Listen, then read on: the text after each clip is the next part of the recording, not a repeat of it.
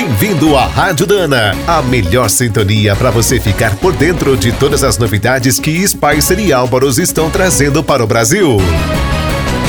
Quando a Volkswagen foi criada na Alemanha em 1937, ninguém poderia imaginar que um dia a marca também fabricaria caminhões. Essa oportunidade surgiu aqui no Brasil em 1979. A empresa comprou a filial da Chrysler em nosso país e herdou toda a linha da Dodge. A Volkswagen Caminhões lançou seus primeiros modelos em 1981. Desde então, não parou de crescer e se tornou um sucesso mundial. Agora, a operação deu mais um grande passo e lançou uma linha de cavalos mecânicos extra pesados. São os maiores veículos da marca. Batizado de Meteor, o novo produto é derivado do MAN TGX. Conta com motores de 460 ou 520 cavalos. A tração pode ser 6x2 ou 6x4. O câmbio é sempre automatizado com 12 ou 16 marchas.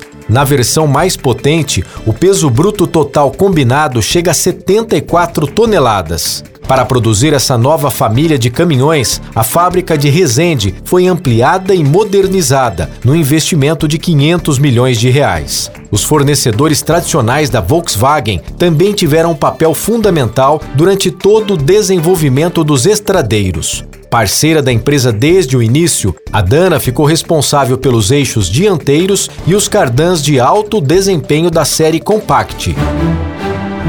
Você acabou de ouvir mais um boletim da Rádio Dana, com o apoio de Spicer. Com Spicer você pode mais. E Álvaros, juntos para o que der e vier. Na hora de escolher as melhores peças para linha leve ou pesada, não fique na dúvida. É Dana? Então manda!